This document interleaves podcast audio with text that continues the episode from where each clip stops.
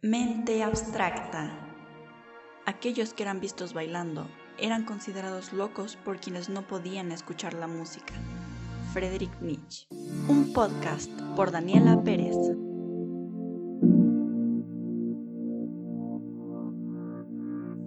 Hola, hola, hola. Bienvenidos a este su programa Mente Abstracta. Yo me llamo Daniela, o Dani, y el día de hoy los estaré acompañando a lo largo de este capítulo. Como se darán cuenta es el capítulo 1 de este podcast, así que estoy muy emocionada. Primero pues les cuento un poco de mí. Yo soy estudiante en la preparatoria del Tecnológico de Monterrey, Campus Estado de México. Actualmente voy en quinto semestre. Mm, ¿Qué más? Mm, disfruto mucho, pero mucho ver o practicar deportes mi deporte favorito es el voleibol. Lo practico desde que tenía 10, 11 años más o menos. Mm, también disfruto mucho ver el tenis, me encanta. Y también me encanta escuchar música, especialmente el rap. Así que si por ahí tienen algunas recomendaciones de música, háganmelas saber por favor. Y bueno, como se darán cuenta, Mente Abstracta, un nuevo podcast. ¿De qué trata? ¿Cuál es el propósito de este? Más que nada, su objetivo es informar. Estará preguntando, ¿informar sobre qué o qué? Bueno, pueden darse una idea más o menos si observan y analizan un poco nuestro logo. Si no se les ocurre o si no se les viene nada a la mente, no se preocupen, yo les explico. En este podcast hablaremos sobre enfermedades mentales, específicamente trastornos psicóticos. Son aquellos que involucran alucinaciones, como por ejemplo la esquizofrenia. También hablaremos sobre otros tipos de trastornos psicóticos. Esto es con el fin de que ustedes puedan tener más información sobre estas enfermedades, se familiaricen con ciertos términos sobre ellas y también que puedan armar su propio criterio, ¿no? Porque muchas veces cuando escuchamos alucinaciones o una persona esquizofrénica, pues, ¿qué, nos, ¿qué piensa normalmente la gente? Pues a una persona loca, ¿no? Un loquito.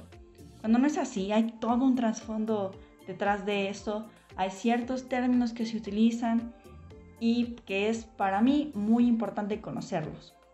Entonces, pues, empezamos. Para poder hablar sobre los trastornos psicóticos hay que definir la palabra psicosis.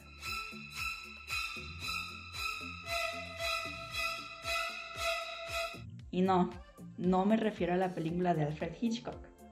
La palabra psicosis proviene del griego psique, que significa alma, y osis, que quiere decir la condición anormal. Es un término genérico utilizado en psiquiatría para referirse a un estado mental descrito como una pérdida de contacto con la realidad. La psicosis puede afectar a personas de todos los ámbitos de la vida, a menudo el, trasfondo, el trastorno perdón, comienza entre el final de la adolescencia y los 25 años y puede darse hasta los sesenta y tantos o toda la vida, no importa la edad que tengas. En los Estados Unidos, por ejemplo, hay unos aproximadamente 100.000 casos nuevos de psicosis cada año. Imagínense, 100.000 casos nuevos solamente en un país cada año. Imagínense cuál será la cifra en el mundo. Ahora, pues como todo hay diferentes tipos de psicosis. Por ejemplo, está la psicosis inducida por la droga, psicosis reactiva breve, el trastorno delirante, pero no vamos a hablar sobre estos. Solamente es para que conozcan el término de psicosis. También existe lo que se llama episodio psicótico o brote psicótico. Seguramente lo han escuchado. Les explico qué es. Este es una ruptura de la realidad en forma temporal yo lo interpreto como te desconectas de la realidad y no sabes distinguir entre lo que sí lo es y lo que vendría siendo pues tus alucinaciones o lo que es producto de tu mente. Este episodio, estos episodios se producen de manera abrupta, es decir, de repente, e interfieren con la vida diaria de la persona afectada por el mismo. Estos cuadros que desorganizan la personalidad de manera extrema, también provocan comportamientos bizarros o raros. Hay gritos, amenazas y pues como ya había mencionado, el individuo rompe totalmente el contacto con la realidad. Asimismo, estas personas se pueden tornar peligrosos tanto para ellos mismos como para quienes los rodean. Y pues bueno, estos episodios psicóticos se dividen en etapas. Hay tres fases. La primera es, se llama el pródromo. Y los primeros síntomas en esta, en esta fase son vagos y apenas son perceptibles. En algunos casos cambia la manera en que la persona describe sus sentimientos, pensamientos y emociones. La segunda fase es aguda y aquí sí se presentan síntomas claros de la psicosis, como las alucinaciones, delirios o algunas ideas confusas. Perdón. Y la tercera fase, que es la recuperación, y aquí esta persona pues vuelve a la realidad y ya dejó a un lado este episodio psicótico. Ahora están preguntando, ¿qué puede propiciar que suceda esto? No hay una causa específica para la psicosis, desafortunadamente, y puede ser un síntoma de una enfermedad mental como la esquizofrenia o el trastorno bipolar, algunos ejemplos. Sin embargo, una persona puede experimentar psicosis sin que nunca se le diagnostique ningún trastorno mental. También existen otras causas, como la falta de sueño, afecciones médicas generales, ciertos medicamentos recetados y el uso indebido de alcohol u otras drogas como la marihuana.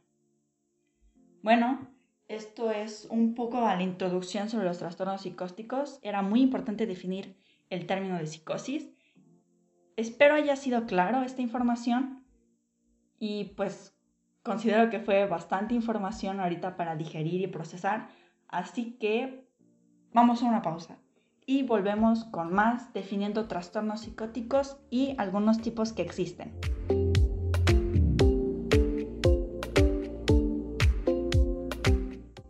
Bienvenidos de regreso a Mente Abstracta. Soy Dani y en el bloque anterior definimos qué fue la psicosis, los episodios psicóticos, mencionamos por ahí un par de tipos de psicosis y pues bueno, ahora sí toca hablar de lo que es la esencia de este podcast, los trastornos psicóticos. Seguramente han escuchado sobre estos, han escuchado este nombre, pero puede que no sepan qué son. Pues bueno, los trastornos psicóticos son desórdenes mentales graves caracterizados por una alteración global de la personalidad que provoca que las personas que lo sufren tengan ideas y percepciones anormales, distorsionadas de la realidad. Así como mencionamos en la psicosis, en los trastornos psicóticos hay esta ruptura y como desconexión de la realidad. Existen muchos, muchos tipos de trastornos psicóticos. Sin embargo, solo vamos a mencionar en este capítulo tres que son los más comunes. La esquizofrenia, el trastorno delirante y el trastorno psicótico breve. Empecemos definiendo qué es la esquizofrenia. Seguramente muchos de ustedes ya han escuchado esta enfermedad mental y también existen, digamos, muchos estereotipos de, de las personas que la padecen. Pero bueno, vamos a explicarla. La esquizofrenia es una enfermedad mental grave, crónica y degenerativa que provoca delirios y alucinaciones.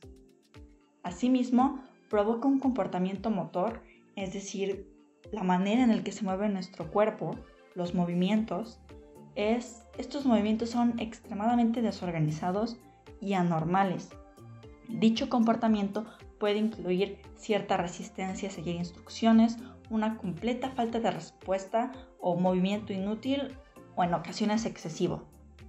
Con el paso del tiempo, estos síntomas pueden ir variando con respecto al tipo y la gravedad. Sin embargo, algunos síntomas pueden estar siempre presentes, es decir, de por vida. Diversas investigaciones científicas sugieren que la genética, el medio ambiente en la vida temprana del individuo, es decir, sus primeros años de vida y en donde se desarrolla, las personas que lo rodean, su entorno, algunas teorías psicológicas y los procesos sociales, todos estos son algunos de los factores más importantes que causan la esquizofrenia. También la esquizofrenia, como ya se los había comentado, ha sido objeto de mucho debate debido a los diversos factores que pueden causarla, porque no es como que podamos decir que determinado factor lo puede causar o si te sucede tal situación seguramente vas a tener esquizofrenia. No, es una combinación de ciertos factores y también ciertas reacciones químicas en el cerebro. Ahora al siguiente trastorno, el trastorno delirante. Así como lo dice su nombre, el síntoma predominante en este trastorno es el delirio. ¿Qué son los delirios? Bueno, son pensamientos ilógicos y falsas creencias. Por ejemplo, estas personas pueden a pensar que alguien los está persiguiendo o están en su contra o que alguien puede ser que su familia los quiera matar, etcétera, etcétera. Hasta ese punto puedan llegar los delirios. Aparte del impacto del delirio, el funcionamiento no es muy alterado, no como en la esquizofrenia que hablábamos de un comportamiento motor desorganizado y anormal. No, aquí no se ve alterado y el, comportamiento no es manifiestamente extraño. Sin embargo, las alucinaciones sí existen, aunque no son tan importantes como los delirios, y están relacionados pues precisamente con este tema. Ahora los trastornos delirantes, dependiendo de la temática del delirio, se clasifican en tipos. Les voy a mencionar cuatro. Está el tipo de grandeza. Las personas afectadas están convencidas de tener un talento extraordinario, de haber realizado algún descubrimiento importante. También está el tipo celotípico o de celos, y pues como su nombre se dice, las personas están convencidas de que su pareja les es infiel aunque pues esto no es para nada verdad. Y también las personas que padecen este tipo de trastorno delirante puede existir un riesgo real de agresión física hacia la pareja o hacia quien piensan que es el amante de su pareja. También está el tipo persecutorio. Estas personas creen que están siendo objeto de una conspiración, que son espiadas o acosadas pueden presentar repetidamente demandas o denuncias a la policía precisamente por estos pensamientos e ideas de que están constantemente siendo observadas. Con muy, poca, con muy poca frecuencia, la persona puede llegar a recurrir a la violencia como represalia ante esta persecución imaginaria. Y el último tipo de trastorno delirante es el tipo erotomaníaco. La persona afectada cree que otra persona está enamorada de ella cuando no es así. A menudo intentan contactar con esta persona de, pues que piensan que está enamorado de ellos a través de llamadas telefónicas, cartas, no sé, un WhatsApp, como sea. Tratan de hablar con esa persona. Y pues el acoso es frecuente en estos casos. No sé ustedes, pero este tipo de trastorno delirante me recuerda un poco a Joe de la serie de You que está en Netflix. Si no han visto la serie es muy buena. No estoy diciendo que Joe padezca este trastorno, solamente me recordó, ¿ok? Muy bien.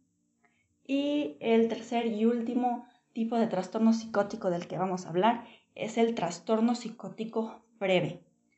Este se caracteriza por su corto plazo, ya que las alucinaciones o delirios tienen una duración delimitada. Quienes lo padecen experimentan serias dificultades igualmente para evaluar adecuadamente la realidad. Esto se debe a una dificultad para pensar apropiadamente, para también procesar sus emociones, recordar o comunicarse. Los síntomas del trastorno psicótico breve, ahorita que los mencioné, pueden ser muy parecidos a los de la esquizofrenia, porque pues igual incluyen los delirios y alucinaciones y esta ruptura de la realidad. Sin embargo, su diferencia está en la duración. Para que un episodio sea considerado trastorno psicótico breve, los síntomas deben prolongarse durante más de un día, pero por un periodo inferior a un mes. Normalmente es provocada por una causa concreta, por ejemplo, una situación de estrés, así como los episodios psicóticos. Y bueno, estos fueron los principales trastornos o los que son más comunes. Estos son de los que vamos a hablar en el capítulo de hoy. Más adelante dedicaremos un capítulo exclusivo a la esquizofrenia, ya que pues es el más común y a mí personalmente me parece el más interesante debido a este tema de las alucinaciones y los delirios.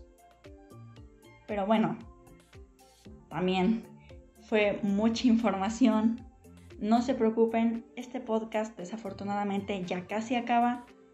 Creo que es necesario una pausa para igualmente procesar esta información y no se preocupen que volvemos para comentarles algunas cifras sobre estos trastornos psicóticos alrededor del mundo.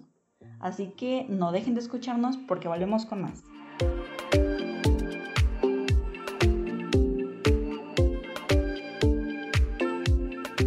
De nuevo a este su programa Mente Abstracta y como ya les había mencionado en el bloque anterior, ahora voy a mencionarles unas cuantas cifras y datos sobre, datos sobre la psicosis y los trastornos psicóticos alrededor del mundo. Bueno, estudiar la psicosis es difícil, ya que es un grupo de trastornos relativamente raro. Solo el 1, entre el 1 y el 3.5% de la población mundial se verá afectado alguna vez en su vida por esas afecciones mentales, por lo que se necesitan estudios muy amplios para investigar diferencias y no confundirlos con algunas otras enfermedades. Ahora, alrededor del 0.18% de la población padece del trastorno delirante.